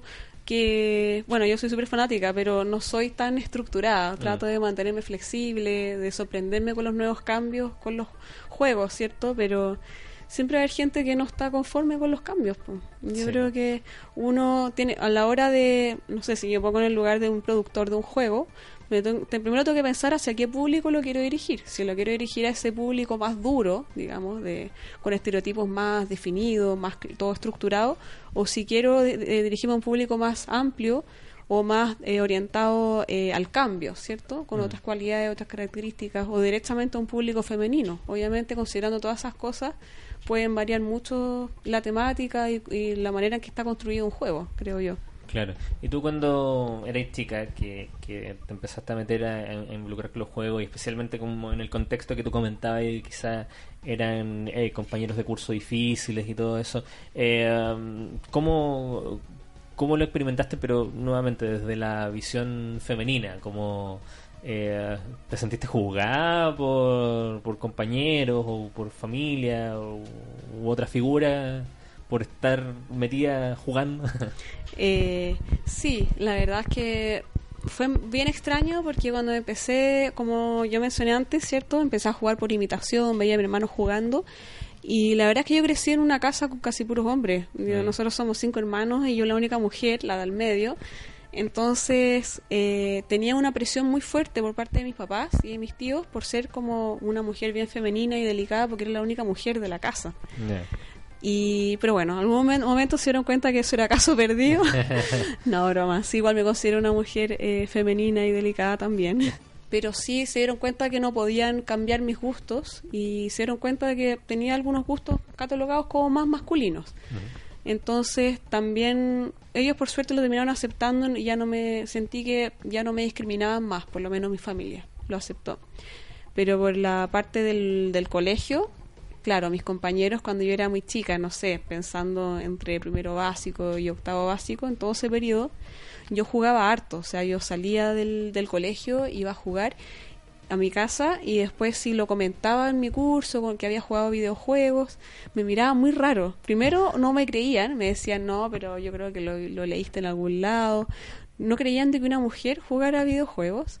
Y también eh, yo sentía que específicamente en el curso que tuve y en el colegio en que estuve, eh, siento que no está muy desarrollada la conciencia y, la, y el, el gusto por los videojuegos. Mis compañeros en general, a casi ninguno le gustaban los videojuegos y los que les gustaban eran, por ejemplo, los Mario o los juegos como más, que no es por demerecerlos, son súper buenos los Marios, pero son juegos para jugar más en, con compañeros, digamos, en conjunto. Claro, lo que le llamaríamos hoy día juegos más casuales, que esa- Sí. como- son como más eh, fáciles de, de abordar. son más fáciles de digerir y no son no están dirigidos a un público más gamer así más, más exquisito por así decirlo son juegos como del gusto para casi todo el mundo Claro. y claro con eso eh, en, en esos juegos podía tener afinidad con mis compañeros pero si empezaba a hablar de mi gusto por los de RPG que me gustaba el Diablo los Final Fantasy los Pokémon ya me miraban raro no no lo entendían. Y sí el Diablo satánica. totalmente satánica. Yo me acuerdo que me daba miedo jugar al Diablo 1 y aparecía el, el no, sé si dar spoiler o no, porque bueno, un juego tan antiguo, pero Sí, bueno, aparecía, vale. aparecía el, el Butcher o el carnicero, que era el primer jefe, que decía, oh, fresh meat. Y uno se- y yo salía así, pero corriendo y asustado porque me mataba un golpe. Me recuerdo que es una de las cosas que me traumó de, de chica. Y los ruidos también del diablo, que eh, de repente se escuchan como rajuños o eh, golpes o gritos. Entonces, eso me marcó. Pero bueno, Cacha que yo me asustaba con el Killer Instinct cuando decían ¿en serio? Y ya eso me, me- me da susto. Oh, ya Así estamos, que eh, no sé si hubiera podido jugar el diablo en esa época. estamos parecidos. O el Resident Evil 3, cuando aparecían, eso ya cuando yo era más grande. Sí, sí, el Nemesis también aparecía Sí, de la nada. Yo claro. me daba taquicardia, tenía que dejar de jugar. no podía seguir jugando si yo lo jugué muy chica ese juego. Así que, pero bueno, Negligencia igual de los papás. total, pues es que como se dieron por perdidos y como yo imitaba a mi hermano grande, si mi hermano grande jugaba un juego no me podían detenerme que yo lo jugara también, pues. Entonces Sí. no... Bueno, di- eh, estoy ya saliendo un poco del, del- del tema original, pero eh, suele mm, haber como estas eh, voces eh, reclamando en contra de los videojuegos y la violencia y que esto como se luego replica en la sociedad, ¿cachai? Como culpando a las de la violencia los juegos, ¿cachai? Y, y es como, weón, pero ¿por qué tu hijo está jugando Mortal Kombat? ¿Por qué Claro. tu hijo de 5 años está sacándole la espina dorsal a otro weón en un juego? Entonces, como... Igual tiene que haber algún tipo de supervisión ahí, pues, ¿cachai? Si los Sí. cabros chicos no se pueden comprar los juegos solos, obviamente fueron los papás quienes se, se lo compraron y si ellos no se informaron, también habla mal de, de su pega como padre. Sí. Y esto lo digo totalmente desde el co- desconocimiento porque no tengo hijos, pero es mucho más fácil juzgar así. Claro, jugar de fuera. No, pero te encuentro razón. O sea, yo no dejo que mi hijo. Por eso yo no le paso mis juegos a, a él los todavía. juegos de grandes que ya comentaba. Claro, los de triple X. pero no, no, claro, tiene que ser con supervisión y también. Pero yo insisto en que ahí el más que el problema sea la violencia en los videojuegos es la manera en que los niños interpretan esa violencia. Porque, por ejemplo, si nosotros volvemos a los años 90, a los años 2000, ¿cierto? Abundaban series y animes de con mucha violencia, o sea, Dragon Ball, Claro. Pokémon, Pokémon tiene mucha violencia, la gente no lo ve, pero todos los capítulos Pues son animales peleando. Son puros, sí, y son humanos que abusan de animales que los tienen solo para pelear entre ellos, o sea, es como Son poner como a- las peleas de perros, pero... Exacto, perros muy de- la pelea de toros, Claro. peleas de gallos, de todo. Entonces, eh, eso es lo que pasa. Entonces, más que en sí la violencia, el tema es dejar que los niños vean eso sin después tener un- una bajada, una bajada de información. Por ejemplo, si yo veo que mi hijo ve Pokémon, a él le gusta Pokémon, no, no voy a evitar que vea Pokémon porque le gusta mucho. Pero sí, después de que ve Pokémon, yo hablo con él y le aclaro de que eso no es normal. O sea, en la vida No real, real, uno no podemos, primero, no es real, algo fantasioso. Y también que no está bien eh, pelear. De hecho, yo le digo que en mi opinión es que lo- los Pokémon no deberían pelear, sino ser todos amigos entre ellos. y que eso es lo que no me gusta de la serie. Y lo hago pensar a él también. Mm. Le digo, ¿tú crees que eso está bien? Y le hago cuestionarse las cosas y lo que ve. Entonces yo creo que también es tarea de, de los papás eh, educar a los hijos para que no crean ni se tomen al, al pie de la letra todo lo que ven en los videojuegos, en las series, en las películas. Tienen que aprender ellos a juzgar y pensar por sí mismos. Mira, ojalá lo logres con un niño de 5 años. Si to- todavía tenemos gente que cree en las fake news. Mi mamá hace un rato creía en una cadena que le llegó, de la que decía que WhatsApp iba a empezar a cobrar y me llamó preguntando, hijo, ¿esto es verdad? Me lo dijo la María, que es una señora que no se presta para bromas. Fue muy chistoso Así eso. que es difícil. po. Hay gente que es incapaz de, de distinguir lo que es real de lo que no. Incluso Sí. a la edad adulta. Entonces, mucha suerte con eso. Es que nos pasa que tenemos mucha información en los medios. O sea, hoy en día yo creo que el foco no está en controlar lo que ven otras personas, porque es imposible. O sea, si- sobre todo cuando tiene hijos, o uno no puede andar pensando, ya le voy a poner una, un- le voy a bloquear todas las páginas y solamente se meta a esta. No, porque al final, su ¿qué pasa? Los compañeros, ¿cierto? Sus amigos sí se pueden meter a esas páginas y sí pueden jugar ese videojuego, entonces al final ese niño se siente ex- excluido, se siente que no puede hacer lo mismo que sus amigos y eso yo a la larga yo creo que es peor, genera como una sensación de, de segregación, por así decirlo. Entonces, por eso yo creo que es importante, más que prohibir las cosas, porque además al prohibir los niños más quieren hacerlo. Claro.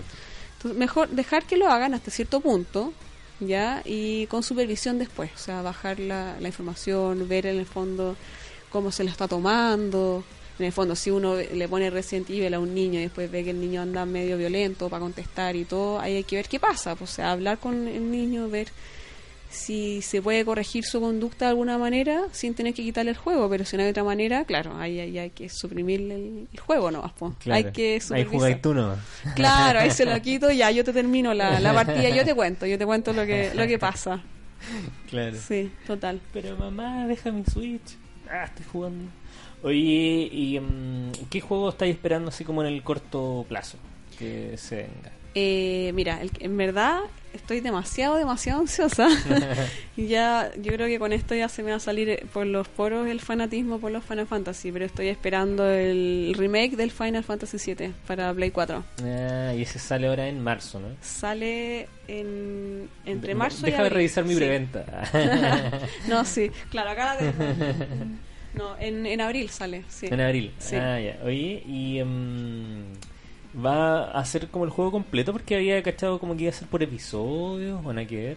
Sí, lo que pasa es que eh, primer, el- este primer juego va a ser, bueno, voy a necesitar hacer un poco de spoiler para Ah, oh, poder chuta. contar, pero a ver, un spoiler muy, un muy leve. pico, sí, por eso. Yo creo que todo el mundo ya sabe y todo el mundo que está esperando este juego o ha visto o ha jugado el juego original o ha visto la película. Ya, bueno, pero si alguien no cacha nada de Final Fantasy y no quiere spoilerse, saltes esta parte.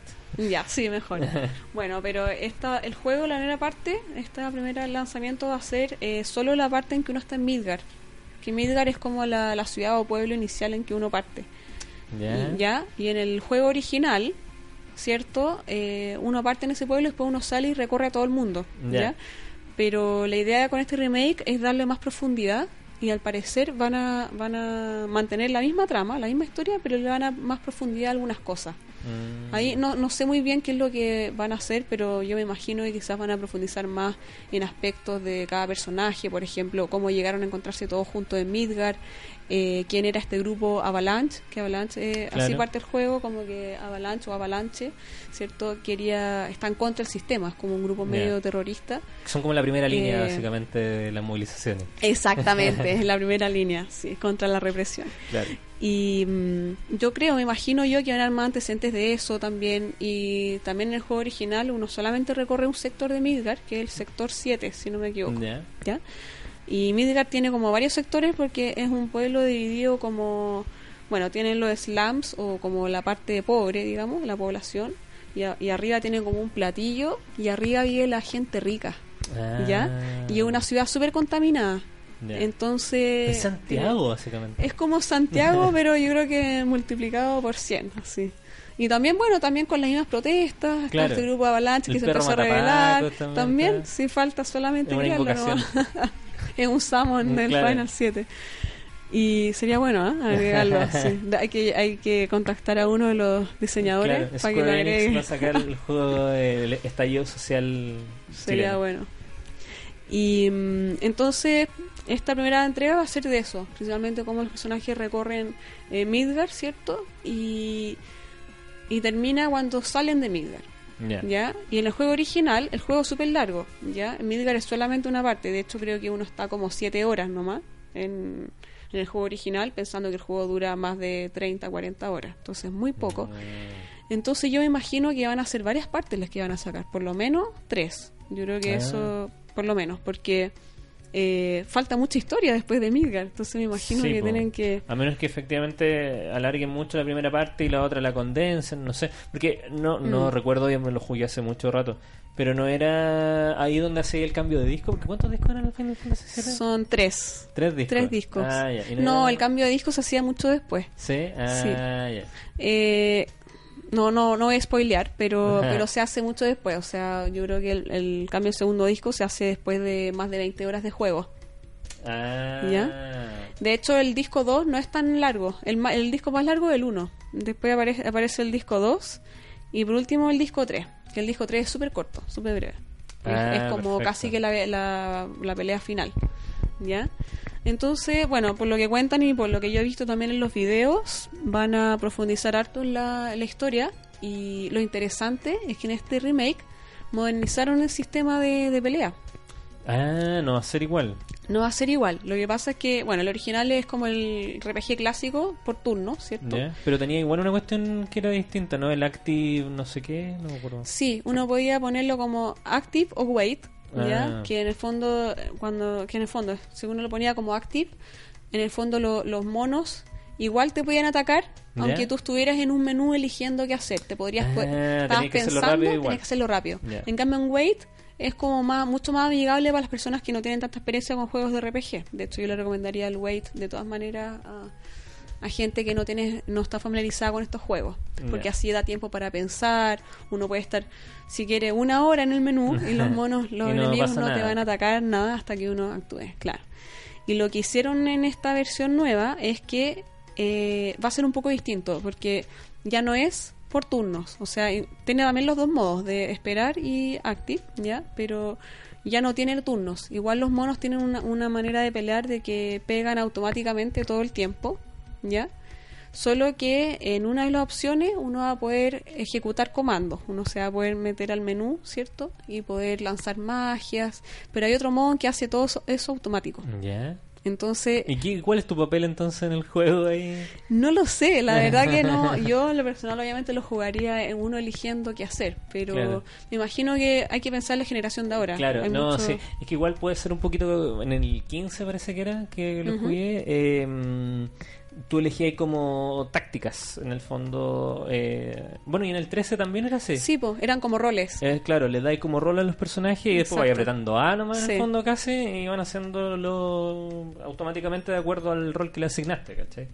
Eh, que un poco fome así también, te quita... Yo encuentro lo mismo, la verdad, pero hay que pensar que mucha gente ahora prefiere algo más sencillo y menos de pensar. Hay gente que prefiere disfrutar la, la historia solamente Mm. del juego y la música y que la pelea sea algo más eh, más fluido, más rápido y no tener que pensar tanto que hacer. Claro, porque en ese caso mejor hacerlo de acción, ¿no? Y- Claro, ya no sería tanto historia. de rol, pues, claro. Sí. Sí, exacto. Yo creo que por eso lo pensaron ambos públicos. po. La manera. Yo personalmente creo que voy a probar ambas formas para ver cuál me acomoda más, pero creo que me va a acomodar más la forma eh, que uno pueda elegir los comandos. Pero ya no va a ser por turno, esa es la diferencia. Y hay muchos fans de Final Fantasy, obviamente, que estamos hablando de antes, ¿cierto? El grupo como más duro, por así decirlo, que no le va a gustar, ¿cierto? Pero bueno, los tiempos cambian, los juegos también y hay que adaptarse. Claro. Yo no, no sé, no, creo que no tengo ninguno en mente. El FIFA, ah, no suena aquí. El No, FIFA. No. Eh, no, no tengo ningún Hay miles de FIFA. Sí, no, son todos iguales. Cambia la plantilla. ¿no? Deberían sacar una actualización anual nomás. Claro, los el juego una y después lo pagáis, no sé, no sé, una membresía anual mucho más barata que comprar el juego y que te descargue la plantilla. Pico, chao. Sí, sería más fácil. No, no gastarían tanto en, en discos, ni tarjetas, ni nada. Y listo, salvé el mundo. Puro DLC nomás. Claro. Y listo. No, Sí, pero pues, ¿tú que estás esperando, eh? Esperando así como en el corto plazo no, no se me ocurre ninguno. Eh, es que ahora como que me compré algunos para jugar, entonces como que tengo proyectado dedicarme a ello en este rato, ¿cachai? Como estoy jugando el Dragon Quest 11, eh, tengo ahí esperándome el Link Awakening, eh, tengo también el Luigi Mansion 3. Entonces, Ah, y ya, así, pues como que digo, ya voy a terminar uno y voy a empezar otro. Y, y así, porque si no se me empiezan a acumular y eh, pasa esto, porque después termino deshaciéndome de juegos que, que ni pesqué. Eh, pero sí me gustaría ver qué pasa con el Final Fantasy VII, porque también me gusta. Eh, en su momento no lo terminé. Eh, lo tuve en la Play 1 cuando tenía el Cier que te conté. ¿Ya? lo jugué, eh, llegué a- al mundo abierto, entre comillas. ¿Ya? ¿Ya? ok. Y después no seguía avanzando, porque además creo que eh, como no cachaba y no tenía ninguna guía de ningún tipo, fui y me metí contra un gusano gigante que me sacó Ah, la el del desierto, el Sí. solo, Midgar Solom. Ah, Ese. ese. Entonces... No, pues sería posible. Ese se puede matar, pero obviamente después. Hay Sí, que, me no, y. para, para esto ya para- es para los que saben, pero uno, ahí uno tiene que atrapar un chocobo y cruzar el desierto cru- eh, para que con el chocobo y así el- Ah, y así no te ataca ese... Así no te ataca, porque a pie, a pie Mm. siempre te, te persigue y te Ah. alcanza, es más rápido que tú, entonces imposible, sí. Pero claro, es un juego, eh, una vez que uno llega al mundo abierto, es muy difícil saber a dónde hay que ir. Yo también, Claro. a mí también me pasó que lo jugué sin guía y yo le iba preguntando a mi hermano, pues mi hermano como siempre me llevaba ventaja con los juegos, yo jugaba el juego que él había terminado de jugar. Ah. Y eran como los restos. claro, la carroña... de la carroña de él y de repente pasaba que no sé me, me borraba mi, mi, ¿Tu mi- partida? mi partida y yo lo quería matar y viceversa también nos pasó po, por compartir los juegos y las consolas pero yo te recomendaría harto jugarlo darle Mm. una buena Sí, una pues buena ahora me lo bajé para la. Switch. Y, y lo bueno es que am, ah, también viene con la traducción al español, se supone. sí sí. Entonces va a ser más, más llevadero porque antes tenía que, en ese tiempo, cachaba menos inglés además, entonces eh, um, estar pensando doble, pues, chucha, ¿qué, qué me están diciendo que tengo que hacer? y después hacerlo. Entonces, claro, ahora de- debería ser muchísimo más fluido poder jugarlo de lo que lo fue en su momento. Entonces Oye. ahora sé que tengo que atrapar un chocobo cuando llegue a ese punto. no Claro, darle cualquier cosa me voy a preguntar a mí, pues si yo soy experta. Ese juego yo creo que es el que más me he dado vuelta en mi vida. Yo creo ¿Sí? que por lo menos lo he jugado unas 20 veces. 20. Sí, mucho, mucho. Sí, Oh. soy pero rayada con... no, yo te quería preguntar, eh, ¿qué cosas son las que más valoras o te gustan en un videojuego? Ah, mira, no, a mí mm, me gusta que tenga una buena historia, que eh, que se vaya como develando de a poco, pues, ¿cachai? Eh, pero por sobre todo me gusta que sea entretenido, entonces de- depende del día, a veces lo paso muy bien jugando un Mario, y que además son hermosos los Marios que han salido últimamente, el, el Mario Galaxy en su Sí, momento, el Odyssey. el Odyssey, muy bueno, bonito, sí. ¿cachai? Eh, como que eh, la raja jugarlo porque sí, oh, la weá boni- bonita, bien hecha, los niveles bien diseñados, ¿cachai? Súper bueno.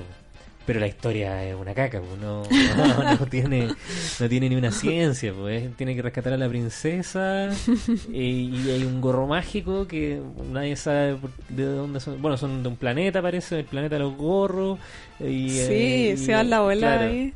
Y pero mágicamente también se puede transformar en otras cosas y bueno, ya, filo, llévame para donde me tenés que llevar. ¿no? Ya, chao, Si al final es que la princesa tiene un complejo de Claro. querer ser rescatada, entonces la rescata Mario, yo tengo la teoría, y bueno, hay mucha gente, que ella pide ser secuestrada para que Mario la vaya a buscar siempre, Oh. ¿cierto? Y que los hongos también son alucinógenos, pues son eh, eh, Mario es alguien que en verdad se droga y imagina que creció y de que está tirando cosas de Oh, en fuego. realidad está haciendo el loco. Y en verdad sí, pues está alucinando y son puras tonteras.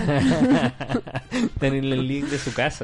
Sí, quizás no está haciendo Oh. nada, quizás solo una imaginación. Hay varias teorías respecto de eso. Claro, Mario es un drogadicto. Mira, puede ser, ¿eh? Y el hermano anda por las mismas. Luis. También, Ve fantasmas, Mm. además. No, ese sí que está rayado, pues esquizofrénico.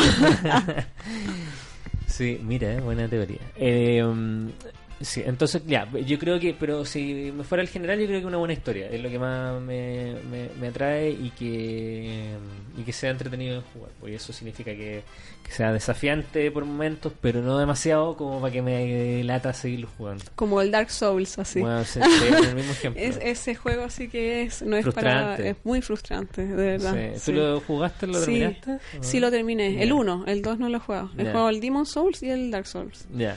Y la verdad es que hay momentos en que en verdad quería tirar el... Lo fui en un computador. Quería tirar el computador.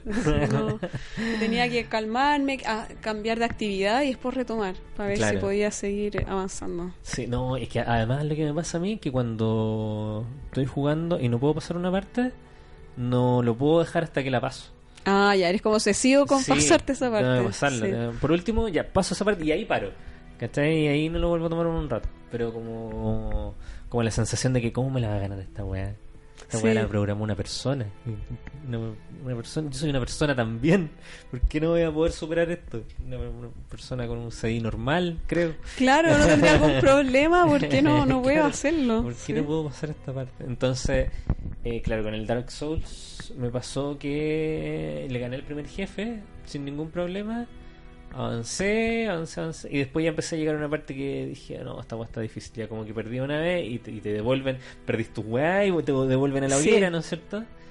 Y, em, y ahí fue como, oh, qué paja. Eso es súper frustrante porque hay, hay como escenas en que no hay hogueras cerca, entonces Claro. uno pierde y uno pierde mucho rato de juego. Sí. Entonces, Entonces esa cuestión como que me frustró y más me frustró más que lo que lo que pasó, que no, no fue tanto, pero no, no había avanzado tanto, fue la amenaza de lo difícil que iba a ser lo que se venía. claro, como chuta, si esto es difícil ahora, ¿qué va a Claro. pasar después? Sí, pues, porque también había leído mucho que oh, el juego es súper difícil y la cuestión, y dije, ya, a ver, a ver qué tan difícil. Y como que partí un poquito, me frustré un poquito y dije, no, ya, si esto es lo que se viene, no, chao. No, estoy pa' wea, estoy muy viejo esta wea. Sí, no, uno ya no está para eso. en verdad, ya no. No, venga no. Mario, venga Mario Odyssey ahí con vidas infinitas casi, porque es súper fácil. Sí, ahora, los Mario de ahora son más fáciles que los primeros, encuentro. Sí, porque los- el, el Mario Bros. y el Mario World eran difíciles igual. Y sobre todo si uno hacía las etapas, por ejemplo, en el Mario World, el mundo estrella, era, Ah, si uno no lo, no lo hacía con emulador y con, con vidas infinitas Claro. y con grabar y, cargar partida todo el rato, es muy difícil. Igual que los Mega Man antiguos también, pues Sí. eran súper difíciles. Muy difícil. No, yo no, no voy. Sí, yo jugué hasta, yo jugué hasta creo que el Mega Man 0 o 2, creo. Hasta eso, que eso eran para SP, Game Boy Advance, Game Boy Advance, claro.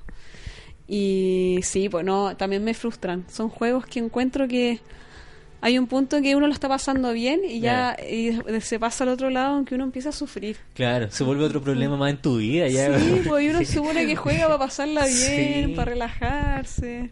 No, ya- Sí. así que tiene que ser un punto medio. O sea, tiene que tener una curva, eh, claro, como una curva de aprendizaje, pues, de desafío. Por ejemplo, el Dragon Quest está, está entretenido en ese sentido, porque los primeros enemigos son súper facilitos y ahora ya está- estoy en el punto que se están poniendo más difíciles. Y además lo otro que tiene es que si tú volvías a un punto anterior, donde te enfrentaste a estos enemigos facilitos, y, y, ah, bueno, a diferencia de otros juegos, lo- los combates aquí no son aleatorios, sino que veis con el mono que te vais a enfrentar, ¿cachai? Pero veis como el.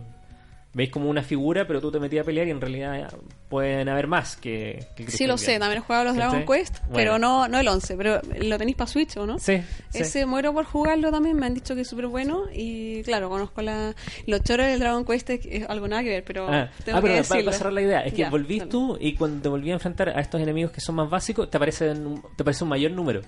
Ah, ¿Cachai? Como para ponerlo más difícil. Eso Claro. que quería comentar. a eso no me acordaba, Ah. eso no, no sabía.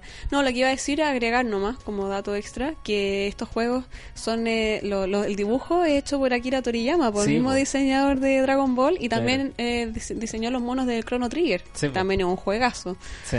Entonces es súper eh, interesante eso, es un juego que Sí, jugar harto. sí, pues, eh, eh, son bonitos los, los diseños, aunque también, claro, son te recuerdan mucho Dragon Ball. Tú ves los personajes y oye, este weón es igual a Trunks. Sí, Oye, si, este se parece si mucho tú le a sacáis el pelo, son todos iguales, O sea, la misma cara sí. a, a- a Goku, a Gohan, Sí, todos yo creo que iguales. salvo Ve- Vegeta tenía la salvedad que tenía la frente más, más amplia. Mm. Entonces tenía como, aparte de la gaviota, tenía como unas rayitas a los lados que eran como su frente, pues, ¿cachai? Como que te mostraba que el weón era frentón. Sí. Era como la diferencia que tenía Vegeta. Y eh, también, pues me acuerdo cuando estaba en el colegio y en el Mega daban Dragon Ball y apareció por primera vez Trunks. Un compañero decía, oh, es igual a Vegeta. Y yo le decía, pero weón, es que son todos iguales. Mira, borrar el pelo Goku y Krillin. Pues se han hecho la prueba. Hay, hay algunas personas que, por ejemplo, con Photoshop sacan todos los elementos, dejan la cara nomás. Ah, Y son- la mayoría son calcados. Y los enemigos también. Los, los- pues, los- todos los Saiyajines son iguales. Ah. En la misma base que ocupan para Goku, pero le cambian, no sé, por color de ojo, quizás la distancia con las cejas. Y el- la forma del pelo y la voz. Y nada más. sí, bueno, es como el estilo de, de Toriyama. Porque... Pero aún así, aunque sea un, un estilo sencillo, es único y, Eh. y es llamativo, encuentro yo. Los personajes son, son lindos, sí, ¿cierto? es bonito el Dragon Quest también. Y después de eso, bueno, también me, me compré hace no mucho el The Witcher 3 para la Switch, pues, entonces lo quiero jugar de nuevo también. Pero hay pocos juegos que he terminado más de una vez. Creo que el ejemplo que se me viene más a la cabeza de un juego que haya terminado más de una vez es uno mm, que se llama Toon- Toonstruck, que es como una aventura gráfica. ¿Ya? No lo que conozco.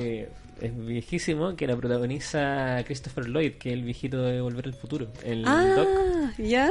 Ya, Eh, ya. que se supone que él es como un dibujante que, eh, por no recuerdo qué razones, se, se ve inmerso en el mundo de los personajes que él mismo había creado. ¿Cachai? Y tenéis que ir develando como un misterio y como casi todos estos juegos que son de aventura gráfica que tenéis que apuntar y cliquear y, eh, y combinar cosas. Como ¿cachai? Broken Sword, por ejemplo. Eh, sí, ese. Claro que eso es como de, de anime, así es como de, de moni- no de anime, pero es como de dibujo animado. Claro. el Broken Sword. Sí, Ya, perfecto. Es como esa onda. Ya. Eh, y era entretenido. Y lo terminé una vez cuando me lo compraron. Y después, como los dos años después, lo jugué de nuevo. Pero así que haya ¿Ese empezado. es de, de PC? Sí, Sí. de PC. Hay otro que es bueno también de ese género, que es el Mist, que es muy antiguo, ese es viejísimo. Ah, lo he jugado. es yo creo que quizás debe haber sido uno de los primeros de este género, que es de PC, y da entre miedo, suspenso e intriga, una cosa muy extraña, porque también en primera persona uno no ve el personaje que uno usa y uno va cliqueando, y no sé, pues uno no acuerdo cómo parte el juego, pero sí recuerdo que uno de repente está una parte que hay un bosque y hay un tronco de árbol que uno aprieta una secuencia y se abre una puerta secreta, por Ah. ejemplo. Y hay sonidos muy raros, de repente uno escucha como sonidos de pájaros y uno cliquea cosas y da miedo porque de repente pasan cosas inesperadas con lo que uno hace. Claro. Oye, ¿y cachai el juego es el Clock Tower que era de Super? No me suena, ¿no? Ah, ya, es que era como un juego de terror así como esa onda también, pues, que era tipo aventura gráfica. Ah, ya. Eh, también, pues de hecho, no, ahí me carrilería si dijera que fue como el, el padre de los survival horror, pero es como como un precursor, digamos, de lo que más adelante pudo ser el Resident Evil y esas cosas, ¿cachai? Como de juegos como de, de, de supervivencia de horror en un entorno cerrado, ¿cachai? Claro. Como transcurre todo como en una mansión que tiene como una torre de, de reloj. ¿cachai? Es una niña y parece que era güey, no me acuerdo bien de la historia. Clock Tower también. se llama. Clock Tower, sí, ¿Mm? de Super Nintendo. Y después salió incluso una versión para Play y no, no recuerdo, no, no sé si proliferó mucho más que eso, pero eh, estaba bien catalogado en su momento. Y eso, pues, sé si. ¿qué más? Entonces lo que lo que más te gusta en un videojuego sería como la historia y que para ti sea entretenido jugarlo, ¿cierto? Mm, sí, ¿y para ti?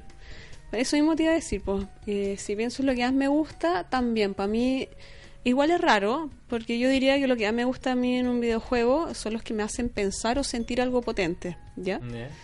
Pero igual me gustan juegos sencillos, por ejemplo, Mario no me causa nada, no, no me hace descubrir eh, algo, digamos, no, no me ilumina ni nada, pero sí es muy entretenido de jugar, sobre todo con otras personas.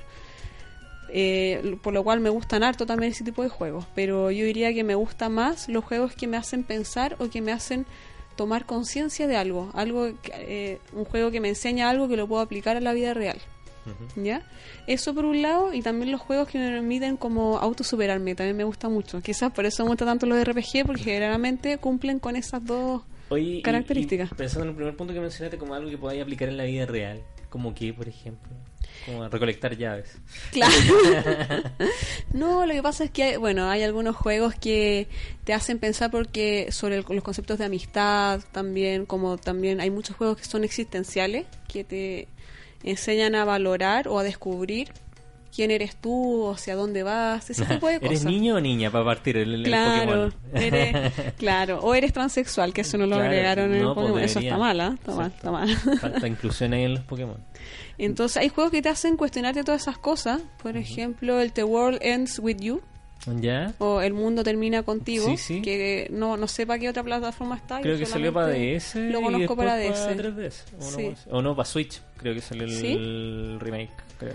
Eso puede ser, porque yo jugué el de DS ¿Mm? y lo encontré muy bueno porque en el fondo está ambientado como en un mundo de eh, como tiene harto de cultura urbana ya, como ha- harto de, de cultura rapera tiene como elementos como típicos de- yo diría que gringos no estoy segura pero yo creo que que es más como gringo el juego y habla mucho como de la búsqueda eh, existencial de un adolescente Ya. ¿ya?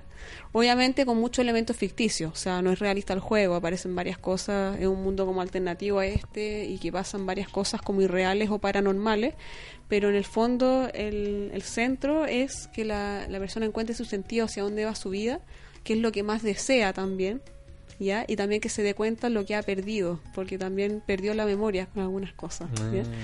Entonces, eh, ese tipo de cosas uno lo, lo, lo dejan pensando, pues, sobre todo cuando hay un desarrollo, cuando el personaje avanza o descubre cosas a sí mismo, también uno muchas veces lo puede aplicar a uno mismo. O sea, muchas veces los juegos tocan temas, crisis personales.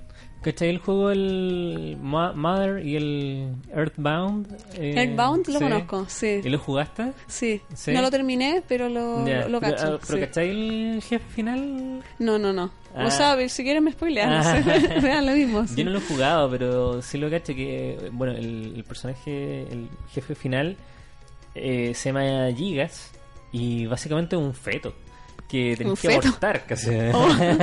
De hecho, como que la escena final, eh, el, la- el escenario mismo mm, recuerda mucho como el interior de una vagina.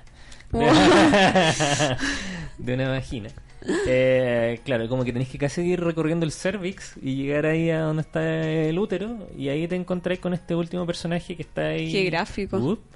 y, um, y que pelear contra él, po. y creo que durante la pelea, incluso antes, como que él te va eh, va diciendo cosas como, oye, pero seamos amigos.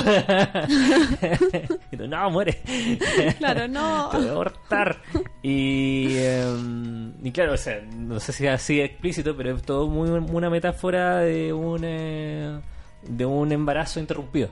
¿Cachai? Claro. Eh, y de hecho el primero que ya se llama Mother el juego.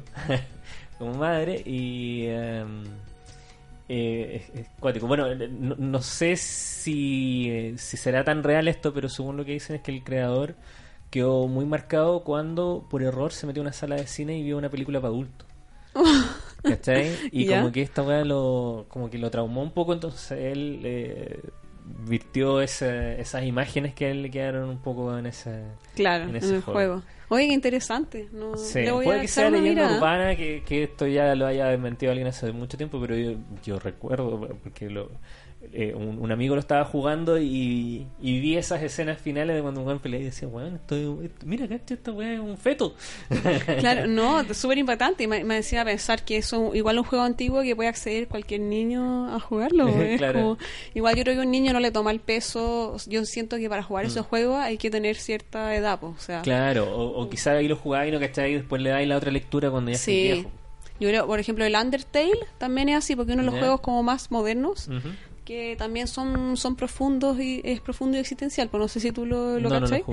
Creo que está para PC, no sé si está para, para Switch. Y ya, y yo no lo he jugado directamente, pero me han comentado mucho y he visto videos. y me spoileé con varios videos porque encontré la trama muy interesante, no me puedo aguantar antes de jugarlo. Pero bueno, para no dar spoiler voy a hablar de manera general, pero se trata de un niño que va haciendo elecciones en su vida. ¿ya? Igual tiene elementos fantasiosos y paranormales, pero lo interesante del juego es que uno va decidiendo qué hacer en el juego. Normalmente en los juegos uno solamente se deja arrastrar, o sea, Claro, es como un libro. Una uno historia lo- predeterminada que tienes que ir siguiendo y Exacto. cumpliendo lo necesario para... Uno lo sigue solamente, pero en este caso eh, el niño elige y tú puedes elegir decisiones buenas éticamente y malas éticamente. Ah. Y eso va definiendo lo que pasa en el juego y también el final. Va variando según eso. ¿Y cuántas versiones de final hay, no cachai? Hay, sé que hay por lo menos, por lo bajo hay tres, pero creo que dentro de, de esas tres hay como variaciones. Está como la, la- hay una que es como la correcta, así como que la hiciste todo bien. Después la otra creo que es más neutra, después la otra ya querías el demonio. Y yo sé que, eh, bueno, todas esas decisiones cambia todo, los diálogos con los personajes, te puedes definir hasta si matar o no a un enemigo o Ah. hacerte amigo del enemigo. Perfecto. Entonces, eh, eso te, yo siento, ese tipo de juegos ayuda mucho, o sea, volviendo a por qué me gustan ese tipo de juegos que te hacen pensar, eh, con esas decisiones, ¿cierto? Uno puede eh, aplicarlas un poco a la vida personal, así, y uno cuestionarse, o sea, ¿Te imagínate. que po. en una conversación real te apareciera eh, una ventanita que dijera sí, no? con los diálogos que podéis responder. Con- Claro, con opciones. y las consecuencias, después, claro, Claro. sabiendo antemano lo que va a pasar con cada decisión que uno toma, la Claro. vida sería mucho más fácil así. Había una versión como remake que salió del primer Silent Hill, que yo lo jugué en la Wii, eh, que se llama Shattered Memories, una cosa así. En el que también tenía que tomar decisiones como morales, ¿cachai? Eh, Mm. pero, pero desde un principio, cuando tú partías en el juego, partías como en una consulta psiquiátrica. ¿Ya? Entonces como que te hacían preguntas súper básicas como, ya, ¿qué color te gusta? ¿Y cuál es tu comida favorita? Estoy Chuta, qué, específico. Claro, pero como que a partir de eso, eh, no sé, po, eh, por decir algo, ¿te gustan las relaciones eh, simples o, o medias complicadas? Y weas así, ¿cachai? Y dependiendo de eso, era cómo se comportaban algunos personajes después en el juego. O incluso cómo estaban vestidos, ¿cachai? O cómo estaba conformada, conformado algunos espacios en la ciudad, ¿cachai? Como que todo variaba según la respuesta que tú ibas dando, no solo ahí en ese punto, sino que a lo largo del juego, ¿cachai? Y el final también se veía eh, impactado por eso. ¿cachai? Entiendo. Ese Ah. juego no lo he jugado. ¿Es, Ah. una, ¿Es un remake o Sí, remasterización? pues es que el Silent Hill original no era así, po. no Sí, po, tenía sí esas acuerdo. decisiones. Eh, pero este que es como un remake, pero espiritual casi, porque eh, creo que el, el desarrollo es súper distinto. Pero parte también Claro. con la idea de la, eh, de la niña desaparecida, Cheryl, Cheryl, where's Cheryl? y la weá, eh, pero te la cuentan de otra forma y además tiene como este componente, digamos, que, que de acuerdo a las cosas que tú vas diciendo o haciendo, es como se desarrolla el juego después. Eh, choro. En su momento era revolucionario porque, eh, como te digo, cambia hasta la vestimenta de los monos según cómo tú te comportando. Sí, pues es súper específico Ah. y algo novedoso. O sea, yo no he visto Mm. nunca en un juego que, o sea, que cambien los diálogos, sí, pero de ahí a la Claro. vestimenta. Eso ya a otro nivel, yo creo. Sí, Qué no, buena. Y em, eso, po, Ceci. eh, bueno, eh, la idea de, de este capítulo era ah, pilotear un poco, tal como, como lo dirá el nombre de este capítulo, porque no- nunca nos habíamos sentado a conversar esto grabando. ¿cachai? Era eh, ver cómo funciona la, la dinámica, estamos partiendo. eh, Así que déjenos sus comentarios. Es eh, mi primera vez. ¿viste? Estoy, me desvirgué con, con esto. ¿Y qué te pareció? Bueno, discúlpalo poco. no bien. En general no soy así. Claro. No bien, lo encontré interesante. Obviamente, al principio me puse un poco nerviosa, es algo eh, nuevo para mí, pero lo encuentro entretenido poder Mm. hablar como de lo, lo- de lo que nos gusta, ¿cierto? En verdad, la única diferencia Sí, es como tener una conversación casual, pero grabada. Sí, po, esa es la idea y que, bueno, este capítulo estuvo un poco más eh, disperso, quizás el, el tema original era los, eran los videojuegos, pero eh, fuimos también eh, ramificando la conversa hacia nuestras experiencias personales con el tema y, y, otros, y otros datitos ahí que fueron saliendo. Pero la idea es que más adelante nos vayamos enfocando en algún temita más específico relacionado con algún autor, por ejemplo, eh, de, ya sea de juegos, de mangas, cómics, películas, series, eh, ir comentando lo que vaya saliendo también en, el cine y en la tele, entonces eh, para que también nos vayan acompañando en, en eso. Eh, Ceci, no sé si quieres comentar algo para cerrar. Eh, sí, nada, apoyar lo que tú estás diciendo. Yo creo que después sería bueno poder ir indagando y profundizando más, ¿cierto? En lo que a cada uno le gusta y también hablar como de temas de actualidad, los juegos que están eh, saliendo. Y nada, pues también agradecer a nuestro querido público, ¿cierto? Por eh, escucharnos.